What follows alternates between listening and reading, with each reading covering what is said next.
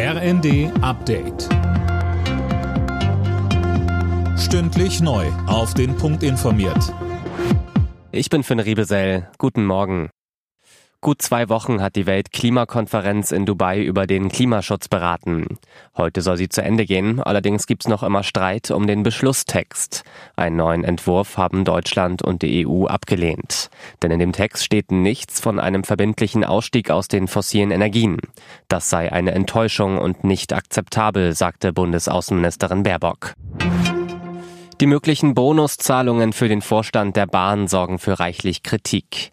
Grünchefin Ricarda Lang sprach von einem schwierigen Signal in Zeiten, in denen die Mitarbeiter um jeden Euro kämpfen müssten. Und GDL-Chef Weselski sagte bei Welt, die Vorstände füllen sich die Taschen. Und wenn den Mitarbeitern Einkommen erhöht werden soll oder deren Arbeitszeiten verbessert werden sollen, dann haben wir kein Geld. Und dieser Selbstbedienungsladen für 3500 Führungskräfte, das ist eigentlich das Schlimme in dem Gesamtgefüge. Recherchen hatten ergeben, dass die Bahnvorstände enorme Provisionen bekommen sollen und das, obwohl Ziele bei Pünktlichkeit und Kundenzufriedenheit verfehlt wurden. Kanzler Scholz, Finanzminister Lindner und Wirtschaftsminister Habeck werden sich weiter nicht einig. Auch die gestrige Spitzenrunde zum Bundeshaushalt 2024 blieb ohne Durchbruch.